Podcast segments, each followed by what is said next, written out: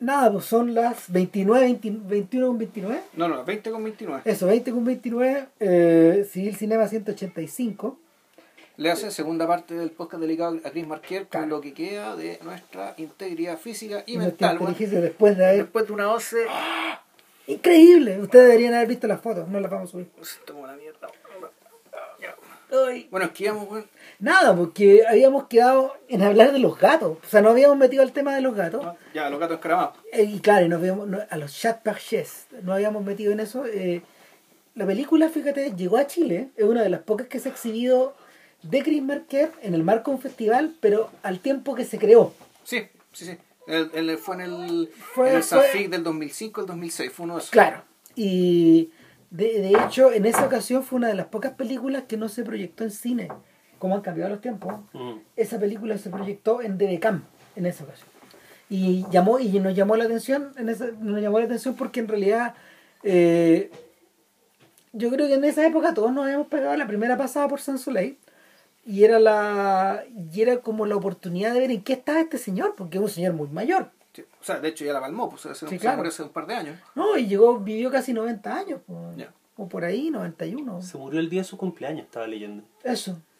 Y nada, pues Chad Perche es bastante particular porque en realidad, tal como decía JP antes de terminar la primera parte, eh, está enmascarada como, como una especie de juego medio naif, medio juguetón, medio divertido, donde este gallo comienza a encontrarse con imágenes de gatos sonrientes en la calle.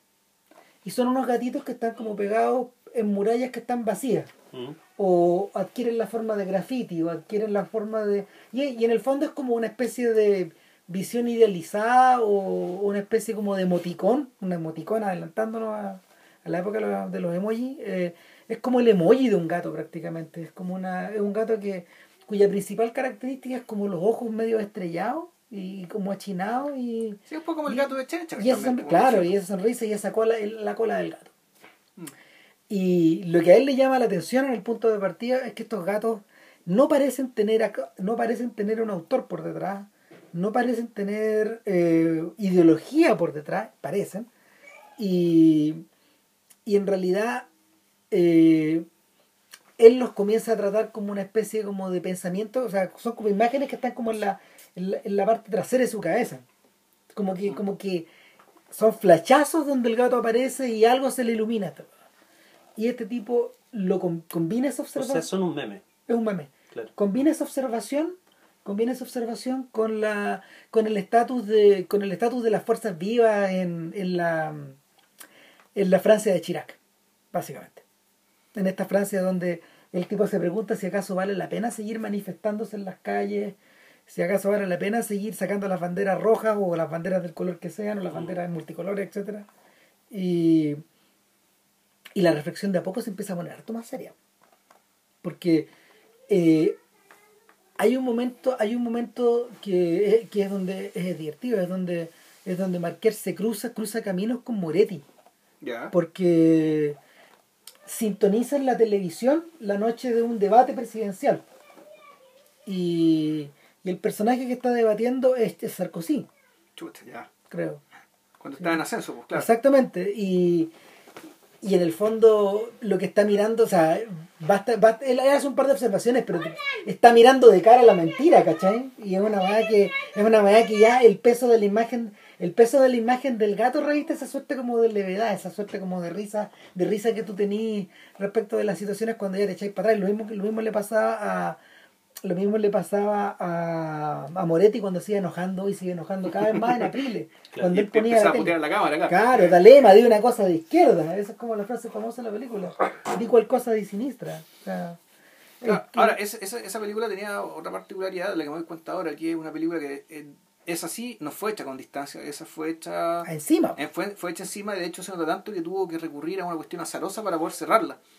La película la cierra con el con un puta, con un crimen pasional muy bullado en Francia que fue que eh, el Bertrand Cantat, que el, el, el vocalista de los Noirs de Cirque, que un, que un grupo bien, bien importante, digamos, francés, de ese grupo rockero más importante que tiene Francia eh, en décadas. Eh, el tipo, puta, no se sabe si a propósito accidentalmente, pero en una pelea marital mató a, la, a su pareja, que era la hija del actor de Trintignant.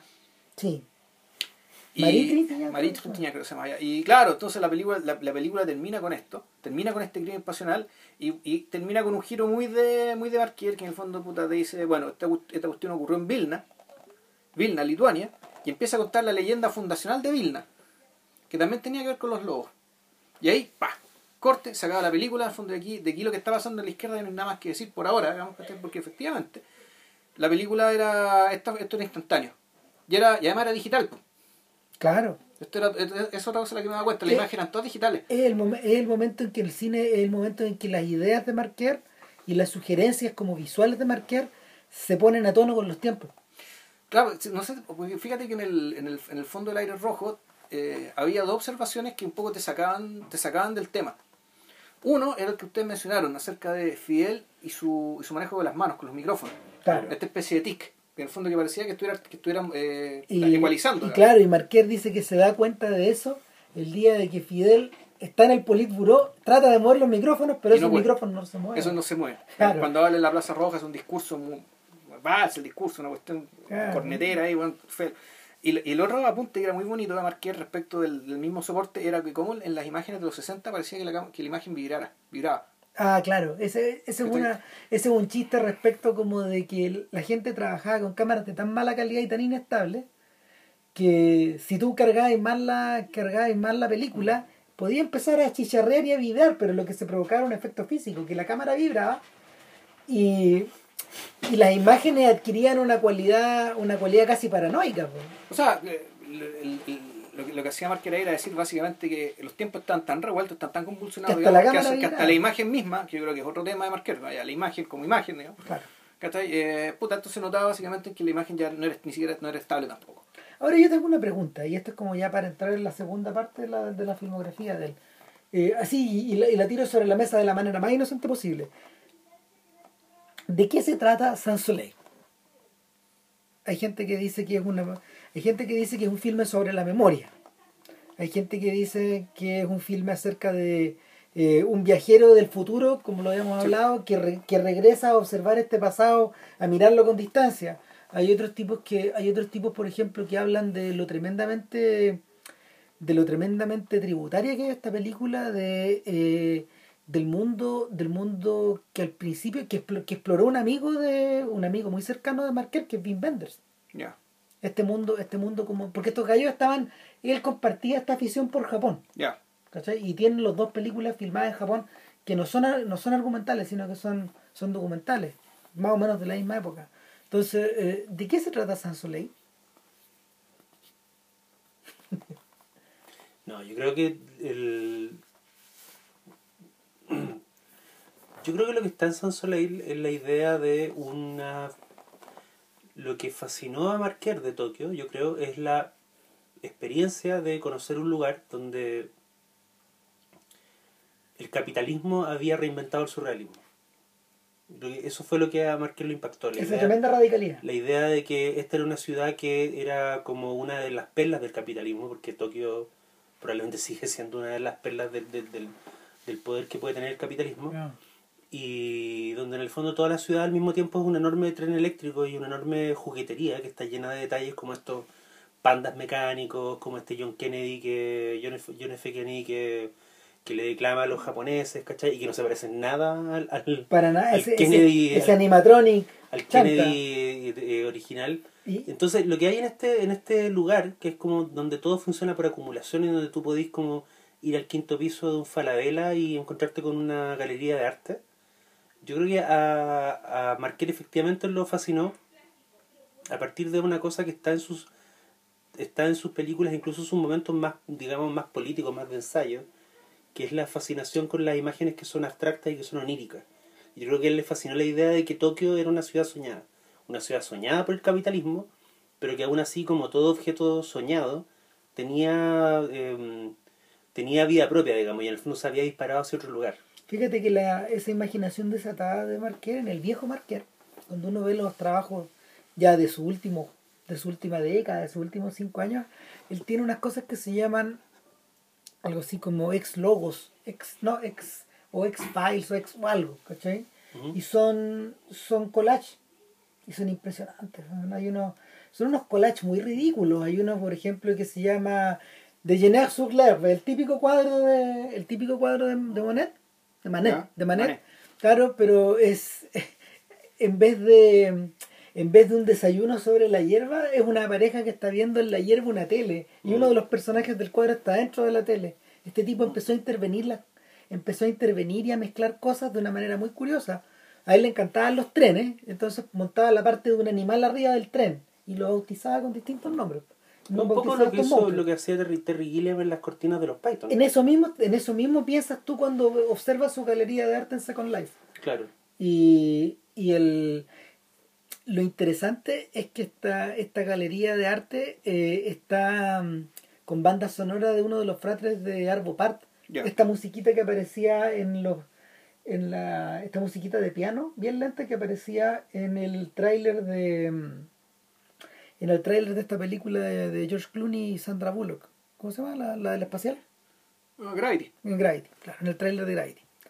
Y, y adquiere un, un carácter muy raro, es como medio reflexivo. O sea, tú miras estos chistes visuales, pero vistos en ese contexto se convierten en otra cosa, se convierten en, en una especie como de sobrinos nietos de las, pin- de las pinturas de Dalí. Bueno, eso yo creo también esta, esta fijación que tenía Marquer con el surrealismo. Eh, también está detrás, ponte tú, del interés que él tuvo en trabajar en la, no sé si la restauración o, o el remontaje de Felicidad, porque es el largometraje del, del, del señor que protagoniza el, el último bolchevique, Medvedkin. Claro, el Medvedkin. eh, Porque esa película sí que no tiene nada de... Yo ni siquiera la encuentro tan buena película, pero efectivamente tiene unas imágenes que son así como completamente claro, porque fuera de contexto. Ahora, en paralelo, en paralelo a estos ensayos visuales, que son como cuatro o cinco los grandes, están estas películas biográficas. Que una es, una es la de Kira Kurosawa, acá, que, que es bien mala. que, que claro, Bien que- fome, sí. sí, es bastante fome. Lo que pasa, como, como discutíamos con, con Daniel antes de, de grabar el día de la mañana, eh, mi sensación, cuando uno ve la película, y usted, esta, esta es una película que le encargó Sergei Silverman, el productor de Run. Ya. Eh, seguramente por una de esas razones que tú, tú lo mencionabas, digamos, de que los niveles de contacto de Marquez eran muy buenos. Sí. Entonces, este, este es un trabajo de encargo y, y lo llevan al set de RAN. eh, le toca visitar, le toca visitar eh, el set justo, justo en el, en el periodo en que lo est- están incendiando una gran casa. Claro, que es una, Una gran fortaleza, escena. Claro, en la, claro, la fortaleza de uno de los personajes. Y, y como que a uno, y a uno le da la sensación de que Marquez está un poco perdido ahí al medio. Que además es muy terrible porque hay una weá que es simple mala pata, ¿cachai? O sea, Sí. eres Chris Marker. Vaya a filmar el, el making of de, de una película y resulta que es una película de Kurosawa. Que es Entonces, gigantesca. es terrible ver el, ver el documental y, y empezar a acordarse de las escenas que Marquer está registrando de lejos. Y empezar a acordarte de la película de Kurosawa y en el fondo te empiezan a dar ganas de ver la película de Kurosawa y dejar de ver la- el documental de Marquer que en realidad no tiene mucho mm, no tiene mucha carne porque Marquer tomó dos opciones que son muy raras no sé si son opciones a lo mejor es con lo que le tocó pero primero no habló nunca con Kurosawa lo filma de lejos Sí.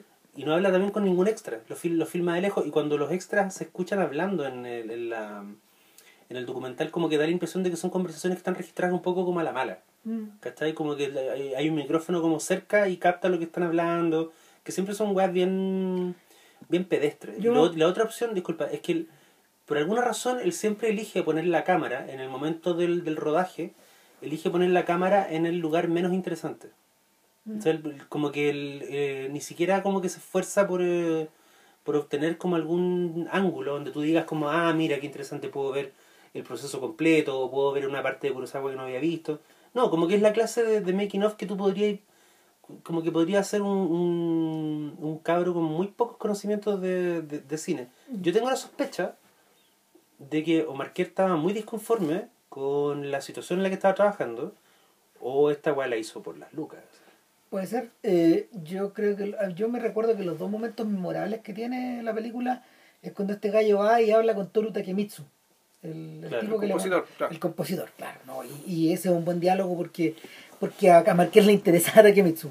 Y, y, y, le, y le saca punta porque esto es un gallo que ha colaborado a lo largo de la vida con, con el sensei Kurosawa y toda la weá. Y, y lo otro es, la, es el testimonio de uno de los del, del script girl, del, de la- del señor que durante toda la carrera de Kurosawa ha trabajado Ha trabajado con los guiones. No, lo que pasa es que hay un momento donde él muestra como a siete gallos de lejos, y son siete gallos que han trabajado con Kurosawa desde Rashomon. Sí. Pero, no, pero no los entrevista. pero muestra, muestra, muestra el guion. Sí, lo, lo, lo- los veis de lejos. Y en la, y- Ahora, esto, y dentro de todo, igual yo siento que AK tiene más. O sea, eh, por último, hay más pega que que hizo para el, para el documental de Tarkovsky. Que el- eh, ese documental está enmarcado en esta serie que se llama Cineasta de nuestros Sí. tiempos. Y, y es, un, es un documental que está hecho de tres fuentes. Primero, las películas de Tarkovsky. Dos, eh, énfasis en el sacrificio. fotografía, énfasis en el sacrificio, fotografías de fotografías de locaciones o de, o de lugares donde Tarkovsky hizo algo en algún momento y lo otro son vide- imágenes en video grabadas de Tarkovsky enfermo editando el sacrificio Viéndolo, por la, viéndolo en Sí. VHS. viéndolo en VHS claro y todas esas escenas son muy fascinantes porque claro veía un tipo que está moribundo Pero son escenas registradas por él, porque eh, Sí. son registradas por él mismo, al, al- al igual que toda la escena del comienzo, es cuando está esperando al niño que puede que le da el permiso a la Unión Soviética para ir a visitar Sí. a Tarkovsky en Suecia. Ahora, pero sabes que yo miré, miré ¿no? los créditos y, la, y las escenas las escenas del hospital están, están acreditadas por otro weón Ah, No no- a lo mejor a lo mejor era un, era un empleado de Marker, pero el weón que está film, que está grabando con la, cámara no es Marker. Marker. ahora hay que tomar en cuenta otra cosa. La fecha de estreno de ese documental Es como el 90. no, es como del 2000. No, el, la... Ah, tienes razón. Exacto. El, este, este, al contrario del de Kurosawa, no es, de- no es por encargo. Yo Mm. creo que parte de la amistad que lo unía con la, con la señora, con la hija de Bazán, la Janine Bazán, que era, la, que era la, la productora de esta serie, seguramente la- lo, lo enchufaron con una y él recurrió a este material que era muy personal. Algunas cosas son Sí. el, el de la visita sobre todo, que es lo más interesante. Y que está grabado prácticamente en handicap. A mí me, igual me llama la atención que el, el, el, el desgano que él tiene a la hora de, de hacer estos dos documentales sobre colegas, en el fondo.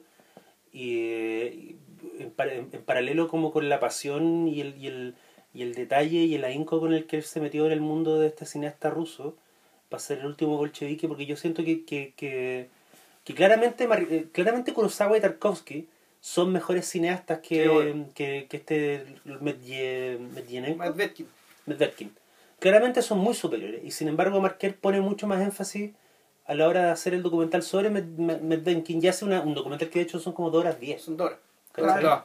Ahora, ah, yo, yo creo que el, el documental de Tarkovsky, eh, yo creo que ahí tiene, ahí eh, Marker sí le puso un poco más de más ahínco que al de, Sí, le que al de Kurosawa. Por la, por la razón de que teni- uno tenía mejor material, o sea, para Mm. empezar, digamos, tenía Claro. acceso a más cosas. Del- la, conclusión que sa- la, la conclusión que saca, por el fondo, el, eh, yo creo que te- ambos documentales pueden ser resumidos en una frase.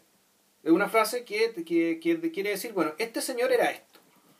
En este caso, puta, el caso de Kurosawa, básicamente lo que decía, Uto- eh, Kurosawa es un, ¿cómo decirlo? Es un mega, es un mega sensei artesano, digamos, es un, es un, es un, es un dueño que además que ha, que es un, puta, no sé cómo decirlo, que ha mastering, ah, como dicen en inglés, ya ha dominado un oficio de una manera tal que se ha convertido en una especie de figura de autoridad reverenciada que tiene su claque de gente, ¿cachai? Y que es una pega que es muy que es muy de la mano, muy artesanal y por eso todos estos detalles de los buenos amarrándose las varillas de bambú en la espalda, ¿cachai? Para hacer la escena los buenos con sus banderas colgadas. O sea, hay, hay una cuestión, yo creo que hay, un- hay una especie de, de lo que se pudo fijar y lo que lo que, o lo que le interesó filmar a, a Marquette tenía que ver un poco con eso, con lo artesanal. O sea, y que este señor Kurosawa era como el, el gran chingón de todos estos artesanos, ¿cachai? Y por lo tanto estaba arriba de la pirámide, weón, ¿cachai? Y él desde ahí mandaba, digamos, y las cosas salían por su gran, gran cerebro. Igual, Un la- gran gerente. igual la idea que se le puede ocurrir a un estudiante de cine. A cualquiera. Claro. Sí, Claro. era que algo evidente, ¿cachai? Eso está ya algo evidente. Es que ahora, perdón, Claro. pero el Es que- cine... El es que cine está hablando, iba, iba a decir la otra idea de Tarkovsky. Sí, pero... Ah, ya, dale, dale. Sí, no, claro, que la idea que estamos conversando mientras hacíamos las hamburguesas, que es un poco el, el perfil de Tarkovsky como el, como el loco, co- como, como el loco que es el loco el cual le perdonan la vida porque es capaz de decir la verdad y, y dice la verdad y le perdonan la vida no, no, no necesariamente porque sea importante que alguien diga la verdad, sino porque es un personaje que dice la verdad porque no puede evitarlo. Porque Claro. es un personaje que no está no dice la verdad para cagarse a alguien, ¿cachai? Ni para ganar ventaja, sino que es porque es un, es un señor que eh, es una persona que básicamente, yo creo que hay una idea religiosa detrás, ¿cachai? Que eh, un poco como el profeta, dice, dice lo que tiene que decir independientemente del costo que tenga que pagar, o sea, que, que no, no tiene que sacar ventaja. el, el medio parecido a- eh, ahora es interesante porque la Unión Soviética generó una y otra vez ese tipo de personaje o sea Bueno, de hecho, contaba la historia de la pianista esta que le dijo a Stalin, ya, bueno, págueme la plata que quiera, pero toda esa plata se la va a regalar a las víctimas que, del pueblo que usted ha hecho sufrir. Y Stalin le escucha esto y en vez de mandarla a Siberia, digamos, el primer tren posible, eh, no le dijo nada. No, pues también, también está la relación que, la relación que in- increíblemente extraña que Stalin tenía con, Con Shostakovich y Con. Pasternak. Ya. O sea, eso- esos dos son casos paradigmáticos de, de sujetos que, que le dijeron en su cara eh, cosas que a él no le gustaba y no solo les perdonó la vida a costo de ver de que estos gallos vieron vieron desaparecer encarcelar y ser y ser ajusticiados un montón de sus amigos Y enemigos también. y enemigos también claro pero pero la sin embargo sin embargo el eh, no sé si sabiendo o no el viejo el, Stalin, Stalin al mismo tiempo los condenó a los condenó a una sobrevida que que no, no fue tampoco muy agradable po. No, pues como dice Marco Antonio de la Parra en una, creo que una obra de teatro, dice que la sobrevivencia puede ser la categoría más baja de la traición. ¿Cachai? O sea, en el fondo hay momentos donde, hay momentos políticos y hay momentos históricos donde si el, el que sobrevive también se siente de alguna forma eh, También es víctima. victimario, Sí. digamos. No, victimario. Victimario, Se, ah. siente, se siente parte del sistema que, que, que aplastó a la gente que, entre la cual él, él tal vez debió estar, ¿cachai? Claro, sí, ese, ese es uno de los problemas de Shostakovich, y eso también justifica ponte tú, lo temprano que este tuvo problemas del corazón y todo un montón de cosas. Y lo, y lo- Bueno, Cho- Shostakovich, o no, eh, no, Shostakovich no es el que toca...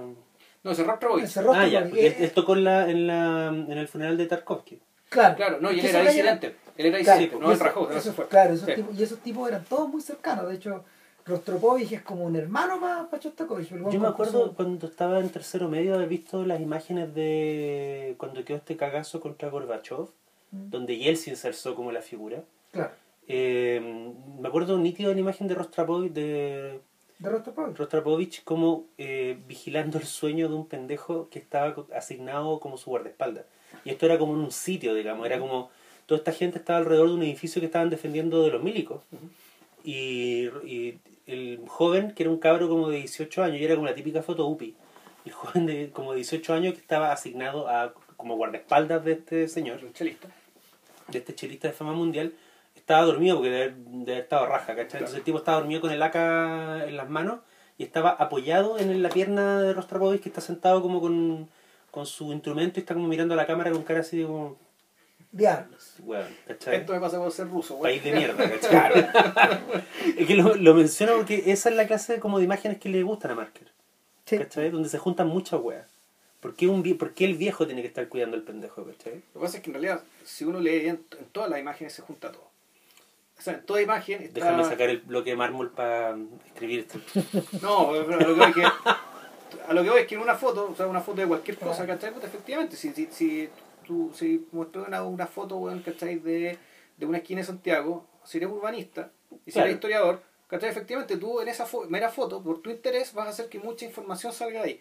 Claro, es como lo que dicen que todas las películas son documentales, Por ejemplo, ¿cachai? O sea, es decir, el, salvo las digitales. O, o, incluso, o sea, si tú eres geólogo, ¿cachai? Tú me vas a mirar una piedra y está contenida toda la historia del planeta, ¿cachai? En esa piedra. Mm. Entonces, eh, la gracia Marker, digamos, puta, es que va- básicamente hace evidente eso para aquellos que para aquellos temas que le interesan, digamos, efectivamente la hondura, digamos, de sus imágenes, ¿cachai? Y, y, y, eh, existe, ¿cachai? Porque el tipo, básicamente, puta, además es muy buen escritor, entonces, puta, le, le Ahora, saca mucha punta a partir de la Es, misma prosa. es interesante, es interesante que menciones lo de la Honduras porque una de las frases iniciales de San Soleil tiene que ver con que, bueno, ahora en realidad me voy a dedicar un poco a la frivolidad. lo dice y, y la, y la imagen que la imagen que encaja es la de un japonés durmiendo sin zapatos con las patas al aire eh, en un ferry, el ferry en, que en viene el, Hokkaido, en el- claro, en el ferry que lo está llevando de vuelta a Tokio. Claro, y, y como él dice, sí, o sea, de a partir, a partir como a partir de estas imágenes, de estos flachazos que yo voy captando en la calle o que me voy fijando mientras voy pasando, eh, va a salir todo lo demás. Claro. Va a salir todo lo demás, todo, todo lo que ustedes van a ver a continuación. Claro, entonces en este caso uno puede decir que la imagen de San Soleil en realidad hablan del capitalismo, o en realidad de lo que hablan ¿cachai? es de, eh, de la idiosincrasia japonesa precapitalista, aunque básicamente cuando se cruza con el capitalismo la cuestión se exacerba y salen en su cultura pop súper estridente y todo el cuento. Pero hay to- eh, este weón se, se mete ¿cachai? a hablar de los tabúes de los japoneses, a hablar de los temores de los japoneses, hablar de, la, de cierta cortesía hablar de un montón de cosas que, esta- que existían de mucho antes de que de que el capitalismo llegara a Japón. Hay una, cosa que no, sí, hay una cosa que no hemos mencionado, eso sí, que la en San Soleil es bastante ambiguo porque hay una voz que habla, eh, es una voz femenina, eh, la, la persona que, Que describe las cartas que, describe que la- recibe. Claro. exactamente, y son Y cartas, de cuando cuando las lee y las cita. son cartas que alguien recibe, suponemos que es Marker, Es Pierre, no, sí, tiene un nombre, un tipo No. que se llama Pierre Drasna, que es Marqués. no, Claro. no eh, eh, se llama Sandor Krasna, Sandor Krasna. él manda las cartas, Claro. él manda las cartas desde eh, algún Claro. lugar. Yo creo que la explicación para que en, en este caso en particular eh, haya, eh, haya elegido una voz femenina tiene que Perdón, ver está, perdón, está en la versión en inglés y en la versión en francés, que las dos son oficiales. ya Eso. Pero perdón. que la, la, mm, yo creo que la- el, el rollo de por qué él eligió una voz femenina tiene que ver con una frase que está en un momento descrita a propósito de las mujeres africanas. Que debe ser como de, de todos los epigramas que se manda Marquer, debe ser el que más se me ha quedado grabado. Que, que dice: En todas las mujeres existe el germen de, lo, de la indestructibilidad. Y ha sido el trabajo de los hombres desde el principio de los tiempos que se den cuenta de eso lo más tarde posible. Claro. Y para mí, lo que aparece ahí es como un destello de algo que donde Marker sugiere que en el mundo hay una pelea aún más antigua y aún más urgente que la, pelea, la lucha de clases. ¿Cachai? Que es la lucha entre hombres y mujeres. Que la lucha entre géneros. Pero ojo, después también habla de la lucha entre las edades, respecto de cómo los niños no se dan cuenta que en el fondo su destino es ser consumido. Entonces empieza a decir, esta niña que mató a su compañera japonesa por no sé qué razón, ella todavía no sabía eso. Claro. Entonces tú decís, no, no solamente están las, las mujeres, las mujeres y los hombres, también están los jóvenes y los viejos. Entonces tú y están los ricos y los pobres, por algo Sí, también Disculpa, está esto eh, me, me- sé que me gusta mucho que hayas tocado este punto porque hay una cosa en Marquer, me acabo de dar cuenta, hay una cosa en Marquer, a él le interesan mucho los suicidas y le interesan mucho, o sea, los suicidas que se suicidan directamente, pero también le interesan mucho aquellos que se embarcan en proyectos suicidas como el Che Guevara, como el, protagoni- como el protagonista de- del último bolchevique, que no puedo pronunciar su puto apellido. pero- Medvedkin. pero en el fondo Medvedkin también en algún momento tú se, comentan que hay un, hay un momento en su carrera en que el buen podría haber desaparecido. O sea, ¿no? Y, y hay un momento más insistente donde el tipo, donde el tipo continúa filmando películas y todas fracasan. Sí. Y sin embargo, vuelve, vuelve a, vuelve a, a enfrascarse en la misma lucha, vuelve a fracasar y es es una, y una Y eso, y eso te lleva a la imagen final del fondo del cielo rojo, de los lobos, con- porque el tipo dice, esta matanza de lobos que se hace desde helicópteros, y que es bien cruenta, eh, donde los lobos corren, corren y corren, y dices como, eh, igual los van a matar. Sí. Igual los lobos saben que los lobos saben que van a morir, pero aún así corren. Y al final el tipo dice, sí, po, Porque hay, perro, hay, un lobo, hay un lobo que está botado en el suelo Y y, herido, y sigue ladrando, y ladrando, ladrando, ladrando, helicóptero. hasta que le pega el último balazo y saca la película. Y hay una hay una weá muy heavy porque la- porque antes de esa imagen, el tipo dice la frase que cierra todo el ciclo del, del fondo del cielo rojo que dice eh, pero por alguna razón 15 años después siguen habiendo lobos. Claro. ¿Cachai? No podéis matarla el porque yo creo que el tema de que los individuos se inmolen para que sobrevivan las ideas es una cosa que está presente en casi todas las películas de Marker. ¿Cachai? Que se inmolen físicamente o que se inmolen políticamente, como puede ser el caso de este Eh, director. ¿cachai? es tan intenso que finalmente lo que tú tienes es que los individuos, el- al final de su obra, los individuos desaparecen y solo queda solo queda una exposición de conceptos eh, por eh, Marquer antes de morir eh, el- en el último año de su vida abrió una cuenta en YouTube la cuenta se llama Kosinski Con dos i latinas. Y, y nada pues el canal de Kosinski son está representado por 11, 11 clips que están hechos no sé están hechos con eMovie ponte tú y son una serie de collage donde ya no quedan, ya no, ya no hay personas. O sea, uno de los collages, uno de los collages más impresionantes es una es una es una serie de fotos que se van que van apareciendo y se van destruyendo, se van consumiendo de, de los levantamientos de, de- del Islam, por ejemplo. Mm. Eh, otra que aparece también es la de la muerte, de, es la cobertura mundial, la- la- las portadas de, no sé, cientos de diarios en el mundo con motivo de la muerte de Steve Jobs. Se llama I Dead.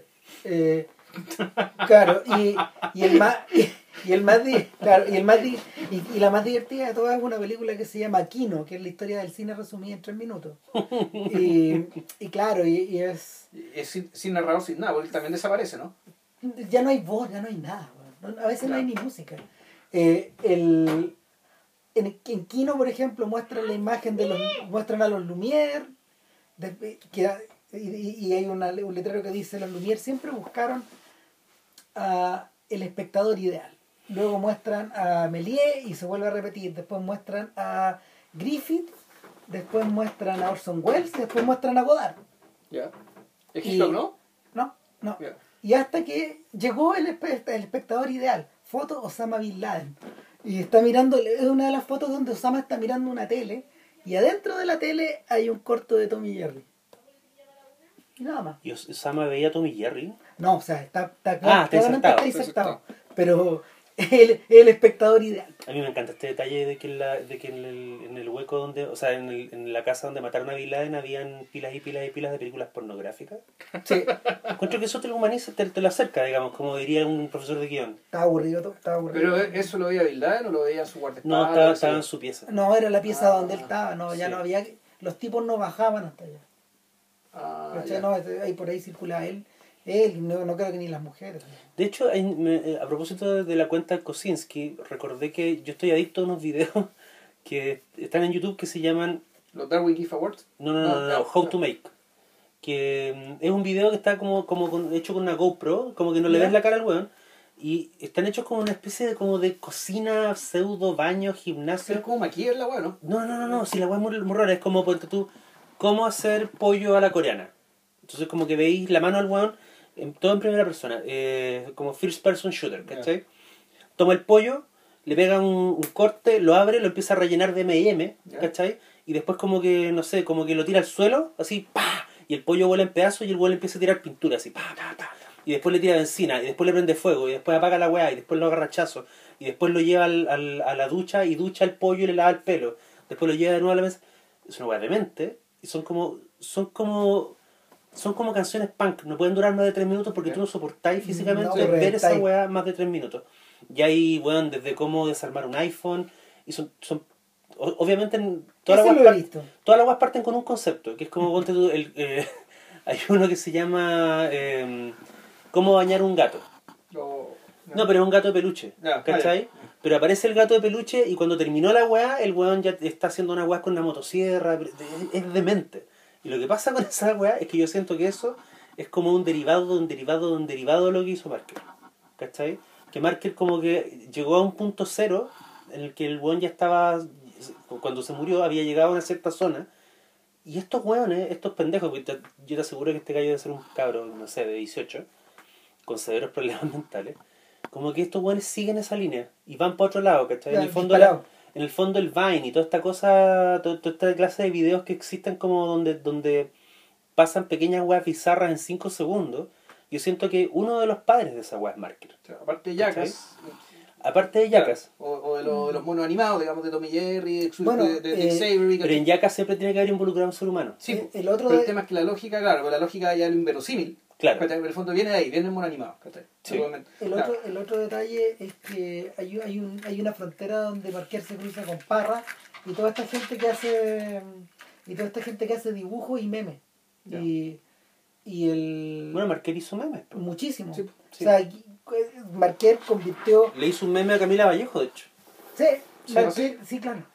Y Marquer eh, Es que tenía, tenía ojo para tenía ojo para el talento Marquero, güey. ¿Podemos decir que Marker tenía particular ojo para... Para las minas ricas, sí. Bueno, la, Yeté, la, la mina de la Yeté es preciosa, la mina en San Soleil salen varias niñas Bueno, muy bonitas. muy- se nota elegir. Cuando elegía las películas soviéticas, estas que eran como cuentos de hadas, ¿cachai? Sí. Un director que era absolutamente cínico y que hacía.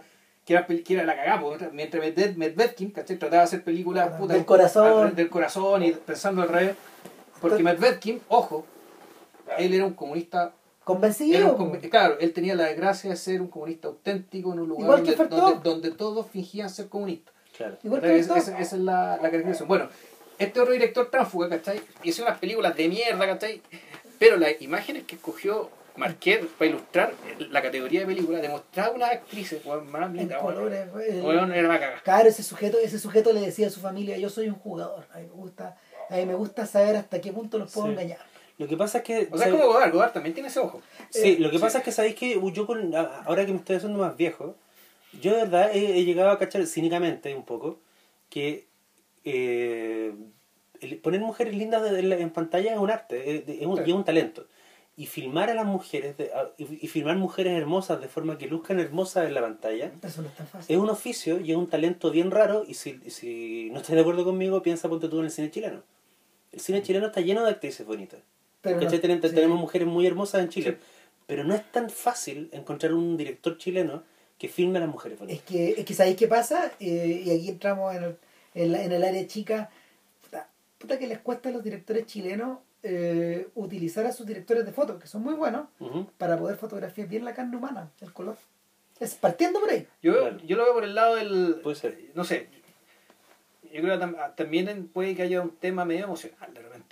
¿Cachai? O sea, en Ah, el sentido de de, que. esas trancaduras Me donde- interesa, me interesa esto. O sea, lo quiero decir, no, que puta, muchas veces cuando las minas se- aparecen muy bonitas en pantalla es porque el director se la está comiendo. ¿Cachai?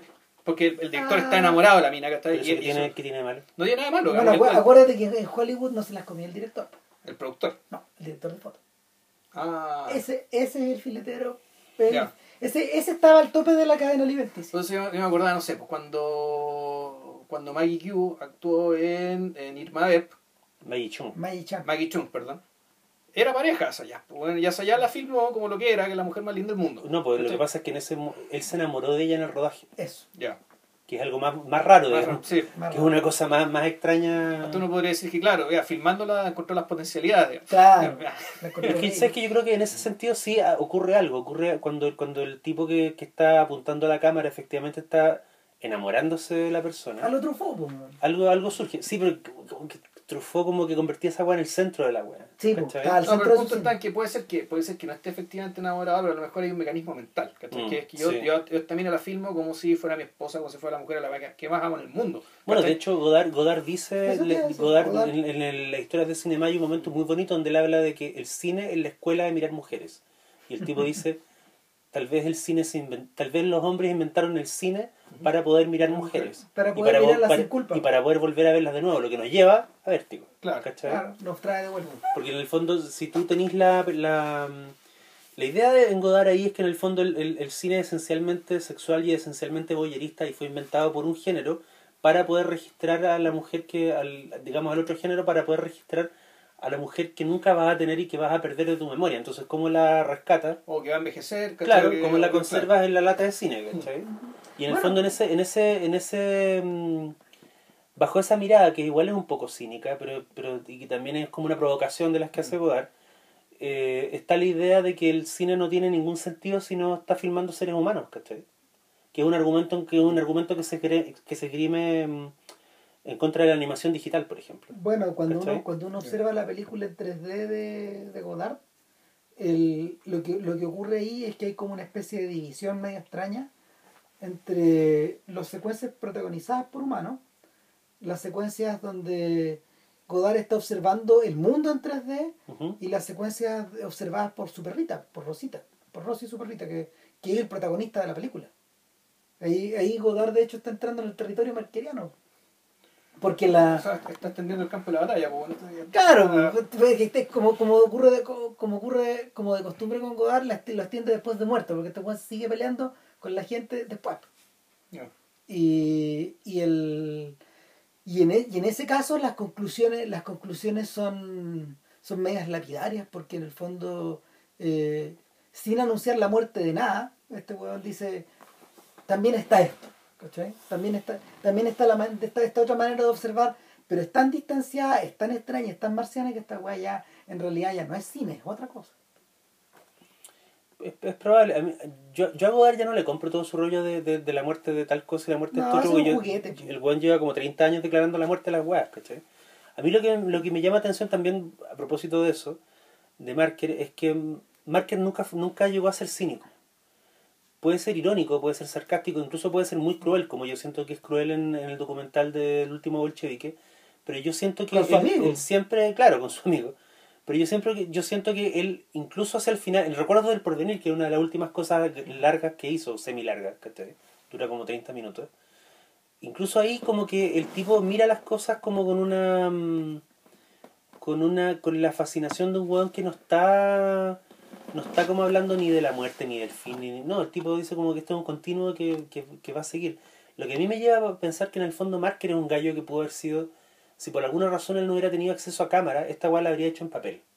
¿Cachai? Hay tipos que tú decís como, este gallo solo pudo haber florecido en el cine, Spielberg, por ejemplo. O bueno, incluso como Godard, aunque yo creo que Godard podría haber sido poeta.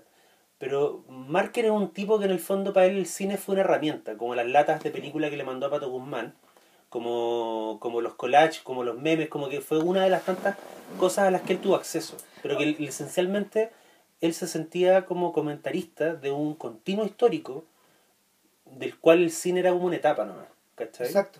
O sea, Entonces- yo, lo, yo lo tendería a clasificar dentro de los audiovisualistas. Es O una sea, en realidad uno Un podría decir- peliculasta, como dice Hermes. película. No, a ver, tal vez básicamente el tipo se volvió cineasta porque los temas que le interesaban estaban registrados en ese soporte. Claro. O sea, e-, es, es el tema, digamos, el- él se dedicó al cine porque él vivió en el siglo del cine, por decirlo así, Claro. donde las ideas que le interesaban, digamos, terminaron siendo registradas por cine, por televisión o por... o- Ahora, por- de hecho, no olvidemos, no Mm. olvidemos que hay toda una beta de la pega de, de, de Marquer que tiene que ver con, con sus fotografías, con el snapshot, que era un maestro de esta weá, porque Sí. Bueno, Marquer tiene una novela. Una novela como el 51, que es una novela sobre un aviador. no ¿sí? me extraña. No tenía idea. Sí, la, un- la tradujeron. Que tampoco se llama Marquer, ¿no? No, no, te- se llama como Villeneuve. No, claro. Si no, si no, no, no, Chris Marquer. Es un es un pseudónimo. De hecho, de hecho el, bien francés. el seudónimo es tan caprichoso que después de Chris hay un punto. Ya, Sí, de. ¿cachai? Hay un punto. Bueno, el eh, Marquer tiene toda una carrera como fotógrafo, como les mencionaba, y hay una hay un libro que es re bonito de fotos que él sacó en el metro de París. Uno lo puede, es un libro gordito que uno lo puede ojear y es como son fotos apaisadas. Mm. Y hay gente leyendo, gente durmiendo, gente cansada, gente sola. Oye, yo quiero mencionar porque, porque de, de verdad como que me lo vi, lo vi con, no lo vi con tanto interés como otros trabajos de Marker y después me quedé dando vuelta, que es un documental eh, que se llama El Mayo Feliz. Y que es un-. Claro, y que es un documental del 62 y que tiene la gracia de que fue hecho como en el... En el ese fue el mes o, o fue el año en que después de, de casi un cuarto de siglo Francia no estaba en guerra con nadie. Ya. Habían firmado como no sé qué clase de paz, no sé si era una, una, una tregua o la paz definitiva con Argelia. Argelia, claro. Y antes de Argelia había estado la Segunda Guerra. y No, no, antes Indochina. Indochina. Indochina Entonces, 58 por la entonces eh, Francia llevaba 25 años peleándose con alguien y por primera vez estaba en paz, digamos, con, con todos sus vecinos y con, con los países del mundo. Claro.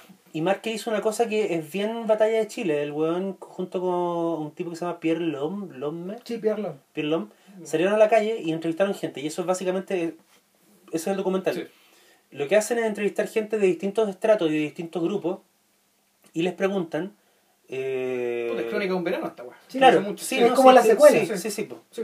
Eh, y usted- y- oiga, usted, que está, eh, usted qué lee del diario o qué canción escuchó ayer y a partir de eso va construyendo como una postal de cómo está la gente. Y lo que pasa, el, el documental va agarrando interés porque tú te vas dando cuenta que esta cosa que luce como bien azarosa tiene que ver con algo que empieza a cachar Marker o, o que está montado de esa forma y es que la gente habla de todo y está muy contenta salvo cuando le preguntáis de política. Entonces cuando le- hay un momento en que hay varios adultos en la calle, varios hombres, y uno de ellos le dice, em, no, es que no, no, que acá no hablamos de eso. Entonces el tipo le dice, em, no, no, no hablan, no hablan de política, el, el- entrevistador. Y el tipo dice, sí, no, a mí, a mí, a mí no, no me gusta hablar de política. Y dice, ¿por, por- y por qué no? Em, es que no, no me gusta pensar en eso. Y aparece un viejo por atrás y el tipo y le dice, yo soy peor, a mí no me gusta pensar en nada. Y desde que no pienso nada y desde que no recuerdo nada, soy inmensamente feliz.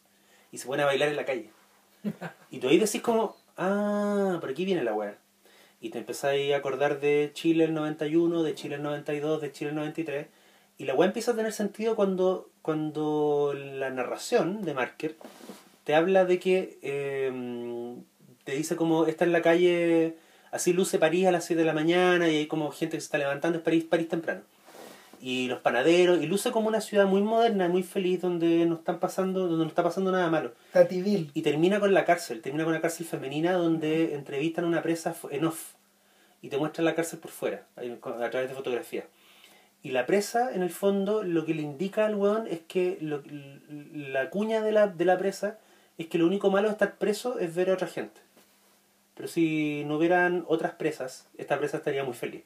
Y la presa habla del mundo exterior y cuando ella cayó presa, que fue hace varios años antes, eh, Francia estaba en guerra, en el fondo la mina no quiere salir para no porque, ver para porque no, no, ver- conoce, no, no reconoce el mundo que lee en los diarios, ¿cachai? Claro. Y al final para no ver el infierno afuera volvemos a la calle y te filma y te, y te vuelve a filmar lo mismo que te mostró, que hay gente como en micro, gente en restaurante, y el tipo dice, eh, se puede estar en una cárcel con rejas, se puede estar en una cárcel detrás de un cristal, se puede estar en una cárcel adentro de un tren. Y ahí te muestra el metro, y te muestra la gente entrando y saliendo como hormigas, ¿cachai? Ya. Y, y ahí, y ahí te, te, te queda claro que en el fondo lo que, lo que registró Marquer, sin darse cuenta, era como el, el, el- la postal del, del, del asco social que iba a originar Mayo, ¿cachai? De 68. Y, te- y el asco social como de unos hueones que es donde, de una Francia que era bien similar al Chile de la transición. Era como una Francia donde, donde todo el mundo decía lo importante es consumir, lo importante es prosperar, eh, no nos interesa hablar de política porque la política no nos va a llevar a ninguna parte y lo que está pasando en términos bélicos en otros lados no nos tiene por qué importar a nosotros, porque además es un documental donde mucha gente sale aludiendo al rollo de que Francia no debería tener nada que ver ni con Estados Unidos ni con la Unión Soviética. Es muy interesante. apostar como una suerte de- por una suerte de aislacionismo Claro. Splendid, Splendid Isolation. que, que el, el aislacionismo que propendía de golpe ¿cachai? Claro.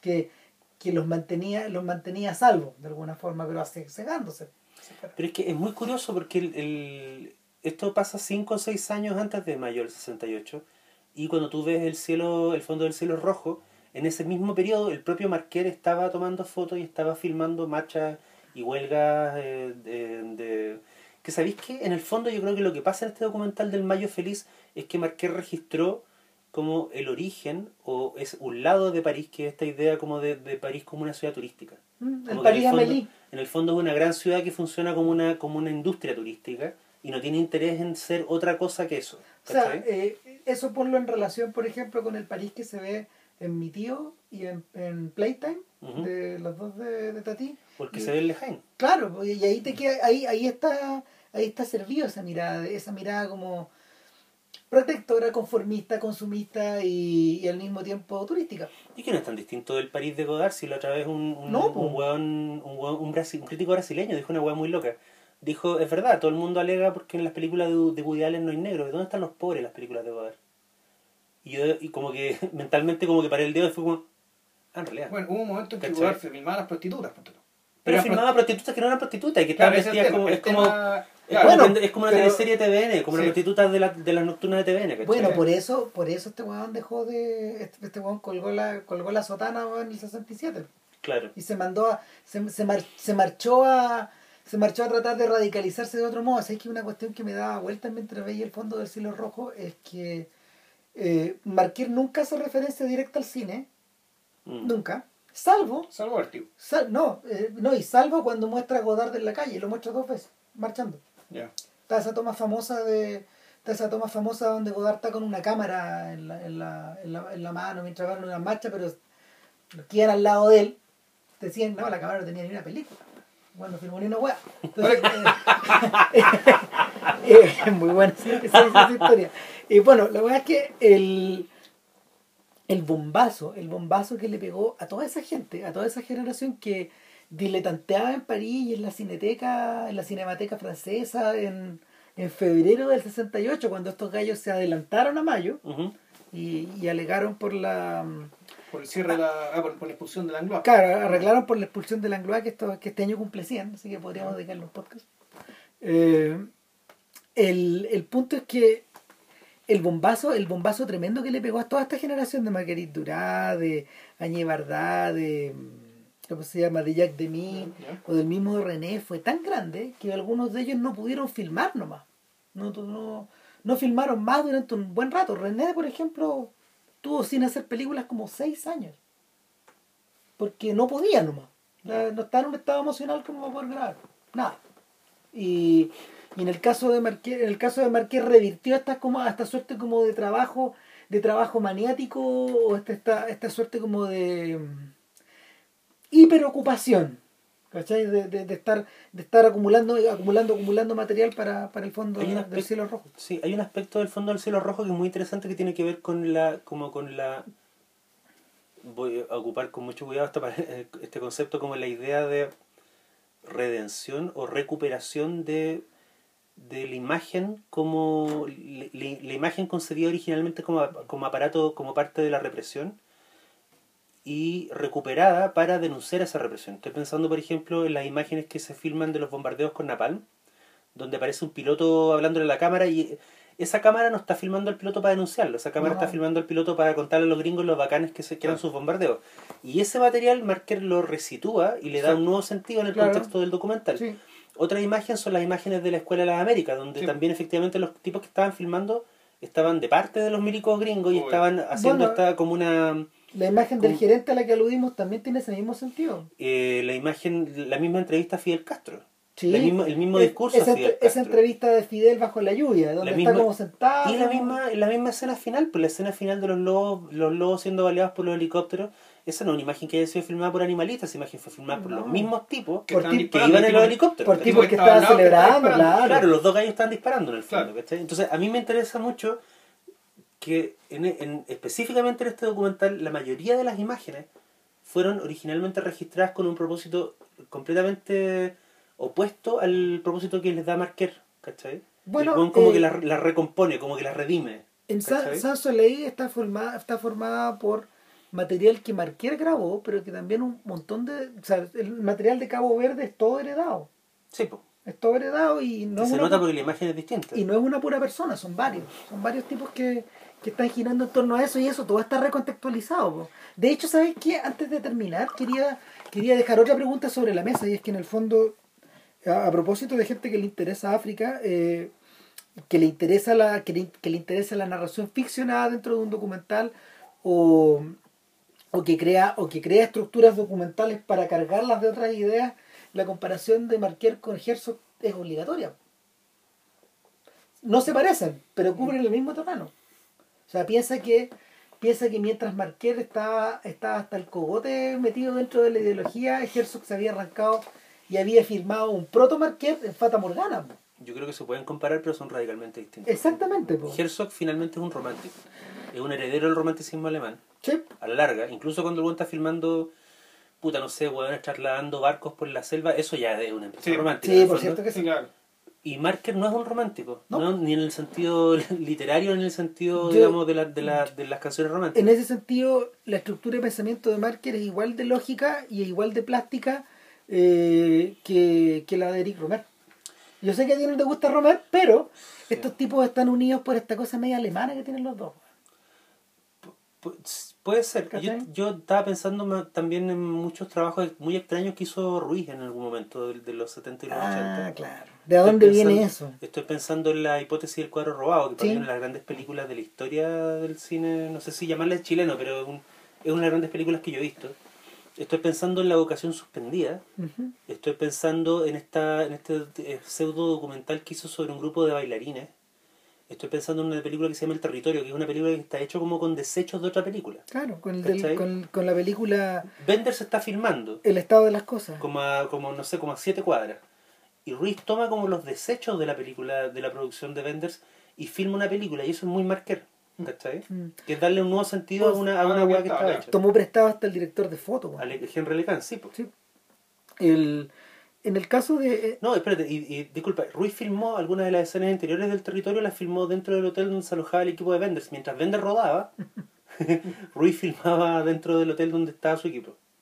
en el caso de en el caso de, de, de la comparación de, de Herzog con Marquer a mí lo que me a mí lo que me distrae un poco es que ambos ficcionan de hecho amb- de hecho ambos en sus documentales en sus documentales sobre todo Herzog sobre todo Herzog se aprovecha de la se aprovecha de la, de la nobleza de las imágenes para para enfrentar al chapulín y y, y ficciona y se pasa de la raya. Y, y el weón reconoce, pues está esta historia famosa de, de esta película que, que filmó en las orillas de un lago en Rusia. Él estaba en otra cosa. Filma a la orilla de un lago, encuentra que se ve poética y se inventa una historia de una ciudad que hay abajo de ese lago. Sí. Y empieza a preguntar a las personas que viven en la villa acerca de la ciudad, pues, weón. Y, y de las respuestas que él obtiene, acomoda otra weá, escribe, otro, escribe otra narración. ¿Sabéis lo que él hizo ahí? Inventó, inventó el género del fan footage. Inventó la bruja de Blair como 10 años antes de Exacto, po. Y, y, Y eso me devuelve las imágenes de Cabo Verde. De hecho, en internet hay otra cosa que también es re famosa que se llama las variaciones Marker, que, que es de un cineasta, es de un cineasta catalán que se llama Isaki La, perdón, es de un cineasta español, que se llama Isaki La Cuesta, y, y lo que hizo La Cuesta fue pedirle prestado a, a Marquer eh, las imágenes de imágenes de distintas películas, sobre todo de Sin Sol, y, y creó las variaciones Marker, pues, como las variaciones Goldberg. Claro, y sobre la base de los desechos, a propósito del tema de Ruiz, sobre los desechos de San Soleil, este weón construyó otra cosa, po. construyó una narración que es meta, meta, meta Marker. Sí, eso trae, de todas formas se nos trae de vuelta la idea del meme. po. Sí, po. O sea, en el fondo, la, el fondo son, son estas son mutaciones genéticas. Básicamente lo que estáis viendo ahí bueno, es, un, es, un, es un meme, o en este caso un gen, pero un meme que muta, digamos, de una película a la otra y que sin embargo, ¿cachai? Puta, hay una cuestión que, que permanece. ¿Cachai? Y probablemente va a seguir existiendo, digamos, a través de esta, como este, el otro ejemplo que ponía Daniel, pues, el, tema este, los buenos locos que hacían pollo a la coreana, pues. Pollo a la coreana. Bueno, dentro de lo último que firmó Marquera hay una cosa que se llama Ouvrir. Lo había mencionado antes. Es un, y es divertido porque Ouvrir es una película que mm, Marquer comisionó después de enterarse que existía Second Life. ¿Ya? eh, que, que ya Second Life no existe, digamos. O sea, yo, quizás en qué se convirtió. Yo creo que debe ser un. Second Life debe estar convertido en una especie de reducto. De, de, de una especie de como de mini tribu dentro de otra. dentro Yo creo que será un museo, al que tú, al que tú bueno, puedes entrar. Bueno, y, mirarlo. y eso es lo que hizo Marker. Creó su propia tierra, su propia Markerlandia adentro. Ya. Entonces, eh, la, la, lo primero que hizo fue comisionar una versión animada de Guillaume de Egypte, de Guillaume en Egypte, que, que es su gatito. Y, y el gatito que sale en los memes de más, que era un Sí. gatito gordito rojo, naranjito. Que creo que está vivo todavía. El gato sobrevivió al dueño. Sí, pues, ¿no? Y Guillaume, de hecho, protagoniza, protagoniza, entre paréntesis, eh, protagoniza uno de los últimos cortos de Marquer, que, que hay- había una ratita que estaba en la casa que empezó a perseguirlo. Ya. Laurita se llama la, la, la, la, ratita. Y, y mirándolo, el corto mira- dura un minuto y medio y está dentro de este museo. Ya.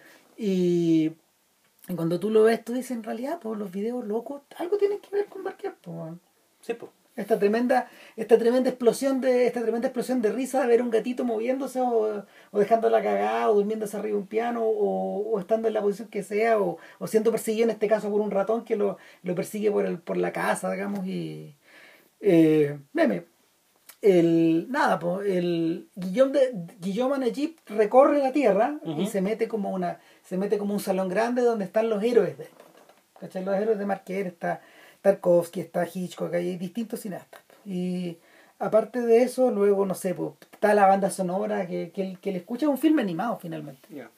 y luego entra al museo y ent- entra al museo y hay, hay unos pececitos hay unos pececitos que andan están dando vueltas y como que él va describiendo él va describiendo en primera persona como si fuera el gato del dueño eh, toda la situación. Y el lo que más me extrañó fue el tono elegíaco que tiene que no lo vi no lo he visto en ninguna otra película.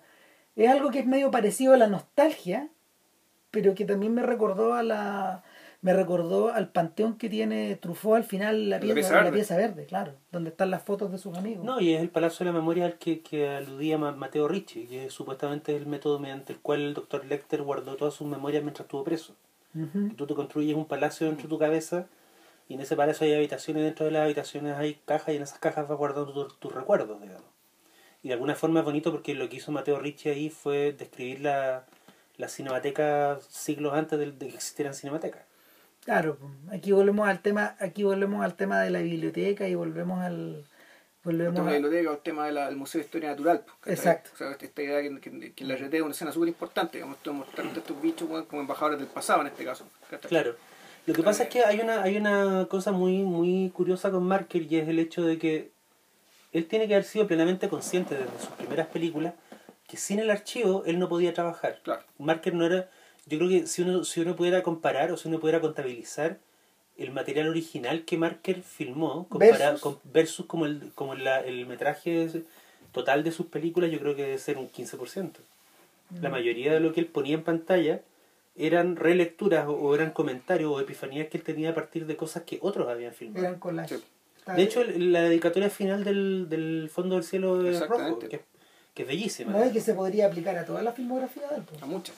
que se podía aplicar, claro, también porque de nuevo un concepto un concepto ensayístico del oficio, o sea, como yo me paro en los hombros de otra gente para poner un eslabón después en el cual otra gente se va a parar. Claro. Claro, la recontextualización es tal, fíjate, que en, en estos cortos de Kosinski de YouTube hay uno que es bien impresionante donde tú ves, donde eh, no es más que una serie como de 10 fotos con antes y después. Entonces muestran, muestran una esquina eh, de donde hay una panadería y luego muestran el después donde la panadería está completamente destruida.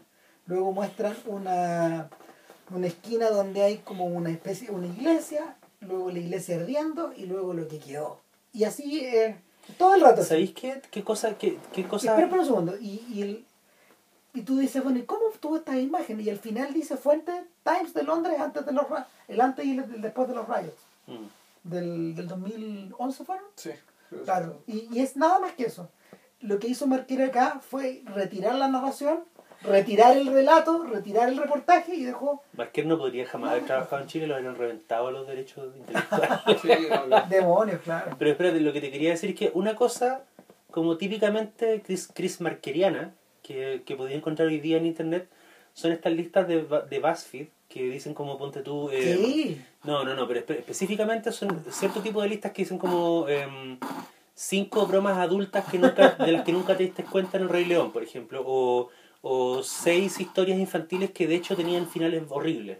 Como que en el fondo son listas donde un weón, algún gallo nerd que estaba, no sé, un día comiendo un completo, se puso a pensar en Pinocho de Disney y dijo, en realidad el final de Pinocho Disney es horrible. Como que, como que el, esa, ese momento de lucidez donde alguien toma una cosa que ha estado frente a sus ojos por décadas y de repente dice, oye, esta- esto en realidad tenía que ver con esta otra cosa, para mí eso, eso es como una actitud muy de marker, ¿cachai? Como de tomar una imagen, como por ejemplo una, un momento así esencialmente de su cine y de lo que él hace, eh, está al principio del último bolchevique. Cuando el tipo te muestra la eh, Potiomkin, el, la masacre de las escalinatas de Odessa, y te dice, bueno, esto nunca Nunca ocurrió. Nunca, nunca le dispararon a nadie en las escalinatas, No. las escalinatas de Odessa, y estas escalinatas que, que la película demoran en bajar 7 minutos, en la vida real te demora 45 segundos. Y después el buen lleva esa idea más lejos cuando a propósito de octubre de Einstein, Oh, el buen te dice, mucha gente, hay mucho, hay, eh, hay un fotograma de octubre que es una reconstrucción del ataque al Palacio de Invierno, que ha sido ocupado Una erróneamente por libro, sí. portadas de libros de historia sobre la- el ataque Es original. más heavy. En la portada del libro de Trotsky. Pero espérate, es más heavy que eso. Octubre no fue filmado en un lugar real, sino que fue filmado en un estudio. Obvio, porque te- no te dan los tiros de cámara. Pero Octubre ya venía después de una película que había sido filmada en los lugares reales. Que es Y por los de. De. Pudovkin. No, no, ni Ah, siquiera, no, es una película que está perdida. Sí, Ya. Y, pero de la que quedan fotos. de la que quedan fotos, de la que quedan eh, imágenes sueltas, y de esa película está sacada la foto. Entonces la, la cosa, la cosa era, la cosa, la cosa media terrible era que el, de, del- de la recreación de la toma del palacio, que había sido filmada en los alrededores del palacio, se, se tomó esta foto que aparece en, la, en, la, en el libro de Trotsky y se la tomó por verdad. Y es mentira. Claro, y es mentira. Claro, y por eso está el famoso, el famoso epígrafe que decía una frase de George Steiner, que en realidad nosotros no estamos presos del pasado, sino que estamos presos de sus imágenes. Lo que en realidad es falso. Pero, pero bueno. Estaba pensando que la película Zapruder no es un objeto marqueriano. po. Sí, no, porque no, yo creo que lo que es marqueriano es lo que se hizo hace poco con la película Zapruder que yo lo encontré brillante, que unos hueones pasaron el, digitalizaron toda la, toda la película y lo pasaron por una especie de estabilizador de imagen que te permite, que, que borra en el fondo la vibración de la imagen, Ya. borra los 60 en el Sí, fondo, claro. y permite que tú veas de una de- eh, tan estable como si fuera un, un, un, un Steadicam del 2010, Pero, ¿cachai? Eh, pero ves como un, cua- un cuadriculado dentro de la imagen general, que es, un, es una imagen en 16 por 9 más o menos. Ves un cuadriculado dentro de la imagen que va siguiendo específicamente al auto Kennedy. Y dentro de ese cuadriculado ves con una nitidez que es bien perturbadora, veis el balazo. Ah. Y lo que ves, y cuando, sea, cuando y ves el frente. Fueron tres balazos, ¿no? claro, ve- no, pero ves, ves la explosión y todo. Lo que pasa es que Zapruder no, tiene, no, tiene, no usaba un zoom. No, no usaba un Entonces el fotolens. tipo en el fondo eh, ves lo que ve un espectador. Claro, él iba ¿cachai? siguiendo la cuestión así con su camarita. Pero ese tratamiento que te permite apreciar la muerte de Kennedy como si lo hubieran grabado ayer, eso es marqueriano. Ya. ¿Cachai? Ese, ese, ese trabajo Esa que está, operación. que está en YouTube, ese es un trabajo, es la clase de trabajo que habría hecho Marker. Es que sí, en realidad, pero lo que hace Mark en realidad lo que hace con, lo- con las imágenes eh, es más bien lo contrario. Aunque el Ok. gesto es el mismo. ¿Cachai? Porque él las imágenes que toma, eh, se las llevaba a su amigo japonés y las convertía en las convertía como en, como en espectro. Ah, O sea, en, en- iba- en pintura abstracta. Claro, o sea, Sí. el tema no era que las imágenes, la- la- aquí la imagen lo que hacen es eh, recuperar su nitidez, digamos, la nitidez que la convertía, que la convertía la, la- la- Pero- nitidez de la Lo, lo realidad. que me refiero, ¿cachai? lo que me refiero es que cuando tú tomas una imagen como la, la de Zapruder y es como, como luce en los 60 Ujú. y de alguna forma lo alteras y, y le quitas el look y haces que la imagen parezca filmada del 2014, en el fondo la sacáis del tiempo.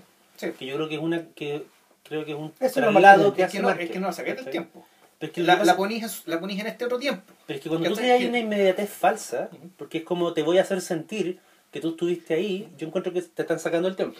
Eh, ¿Cachai? Eh, en, mira. la medida, en la medida que tú lo sepas. El problema de la Eh. imagen es que puede pasar lo mismo con la, que con la foto falsa, digamos, ¿cachai? Del, va a haber gente que la va a ver Mm. y va a creer que es de ahora. Bueno, piensa- bueno, no va a saber. Como pasó con la foto de la portada del libro de Trotsky.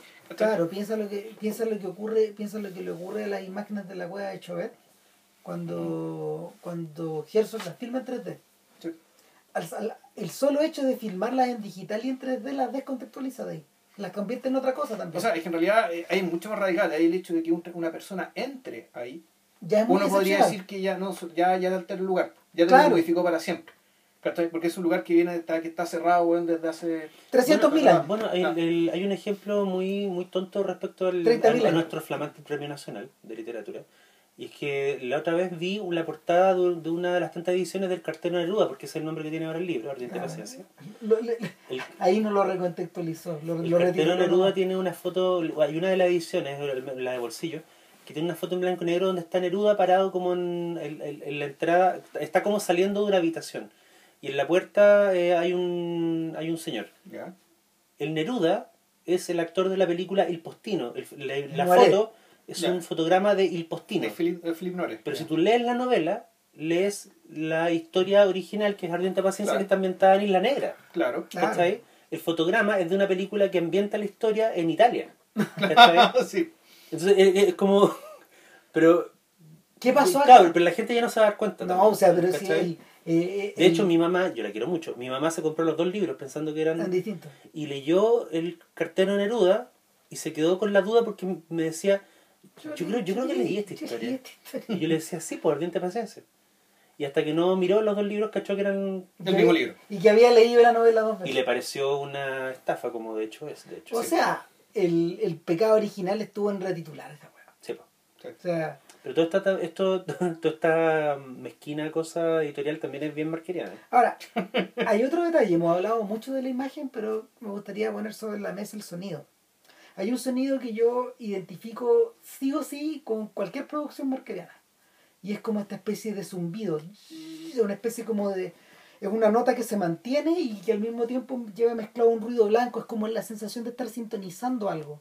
Claro. Bueno, Y- hay veces que le ponen música a Luciano Berio, hay De veces acuerdo. que como una cuestión que... pues, De acuerdo, pero eso, eso, eso, En eso- San Soleil esos como que ecos, de eco. Sí. esos ecos, pero Sí. ¿sabéis qué? Esos ecos también están presentes en el fondo del Mar Rojo. Sí. Cuando, cuando, cuando Castro está leyendo su vuelta de chaqueta a, a Checoslovaquia Mm. y la cámara empieza a temblar, pero esta vez movida por el propio Marquer, claro, y, y empieza a escucharse pum, pum, por detrás como si, si, si, si el, el sonido el sonido mismo fuera el de la vibración Claro.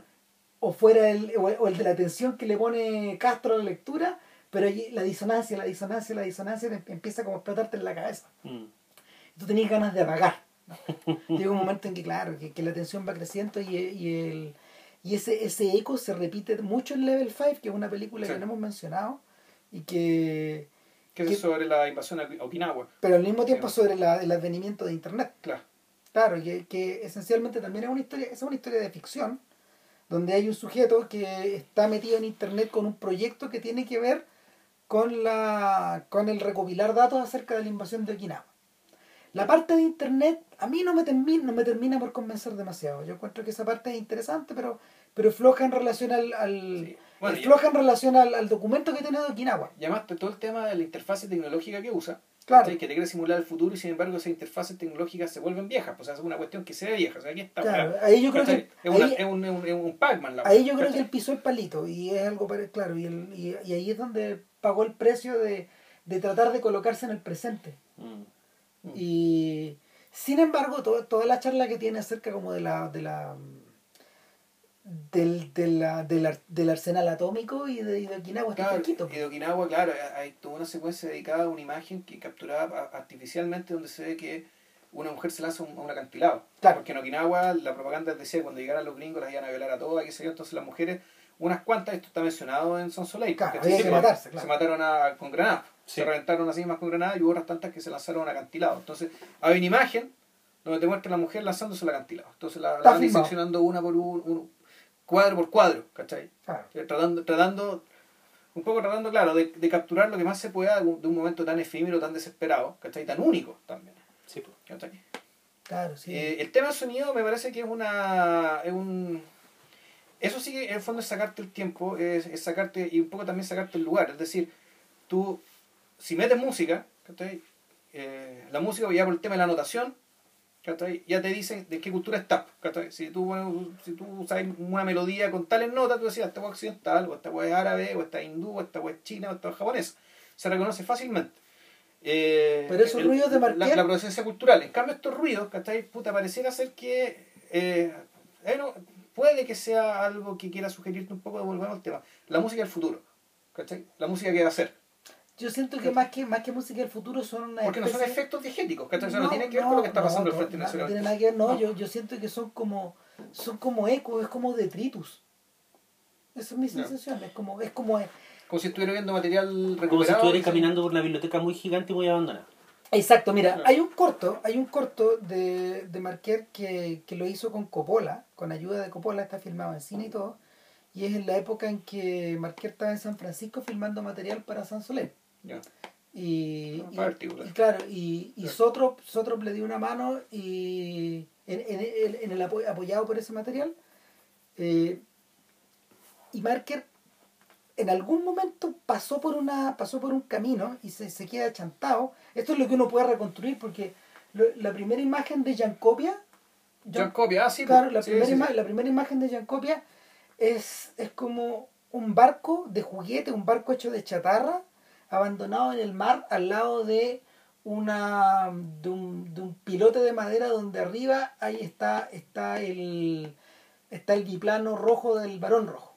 Un- pura recreación, son juguetes que están abandonados como, Hecho en con el, basura. como en el mar. Entonces, claro, están hechos con donde son desechos. Y, y así. Y la, la siguiente toma, la siguiente toma no te, no te explican de dónde viene, pero como que nunca te muestran la tierra. Te muestran estas figuras que parecen animales, hechos de madera, de desechos, de basura, de, de enfierraje. Eh, todo tiene forma antropo- antropomórfica y lo que tú observas ahí da la impresión de que, ¿sabes qué? Me acordé, me acordé de hartas cosas. Me acordé, por un lado, de las criaturas de Max Ernst, las que creaba este surrealista. Sí. Esta, estas águilas con cabezas de humanos, o sea, con cuerpos de humanos, ¿cachai? Eh, esta gente alada que eran como unos monstruos, etcétera Eh, pero al mismo tiempo me acordé de me acordé del detritus por ejemplo que, que aparece frecuentemente en las películas de ciencia ficción cuando la Tierra desapareció ¿cachai? Bueno, es lo que trató de hacer Terry, Terry Gilliam con 12 monos. más o menos y, Cuando, cuando tomó la, la estructura de la YT. y, el, y, y de a poco se te va revelando, de, de a poco él hace el contraplano, y cuando hace el contraplano, lo que tú ves es que Jancopia, este, este, este, este parque de basura, este parque de diversiones de basura que él imagina, está situado al borde de un camino y pudo haber sido la pega de un viejo con tiempo, de un viejo aburrido, de esta gente que construye estos palacios como de botellas, por ejemplo. Claro. Este- esa, esa, esa, esa hueá. En el fondo, tú decís, esto es la.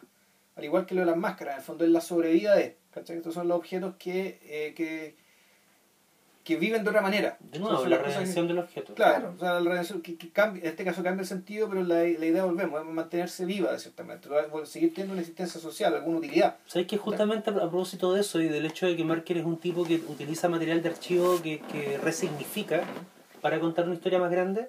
Yo creo que si tiene herederos, él, a mí, hay uno que se me viene a la mente que es Adam Curtis. Sí, el tipo que hizo es de, de cierto. Self y, el- y el documental de la internet, el, el Protegidos por, eh, por, amorosas, por amorosas máquinas. Yo siento que él encontró una forma de trabajar, una agua muy inglesa, como que él, él utiliza como el método Marquette, Claro. pero se instaló en un espacio de poder donde tiene acceso a un archivo ilimitado que es la BBC. La ABC, claro. ¿Cachai? Y, y, y de pasada se convirtió en un artista popular. Porque, Claro, hecho, pero, pero, pero Carty es un periodista. sí, ¿Cachai? el, lo, que, lo, lo que hizo Curtis ahí es combinar dos formas de trabajo. Sí, ahora Curtis tiene una weá que es, que es muy marqueriana que se llama eh, Él me pegó y se sintió como un beso. Que es como, es un largo clip, como que dura como 45 minutos, que es estructurado en torno al, a la- al uso o a la mirada que la televisión y el cine han tenido sobre la violencia ejercida hacia las mujeres.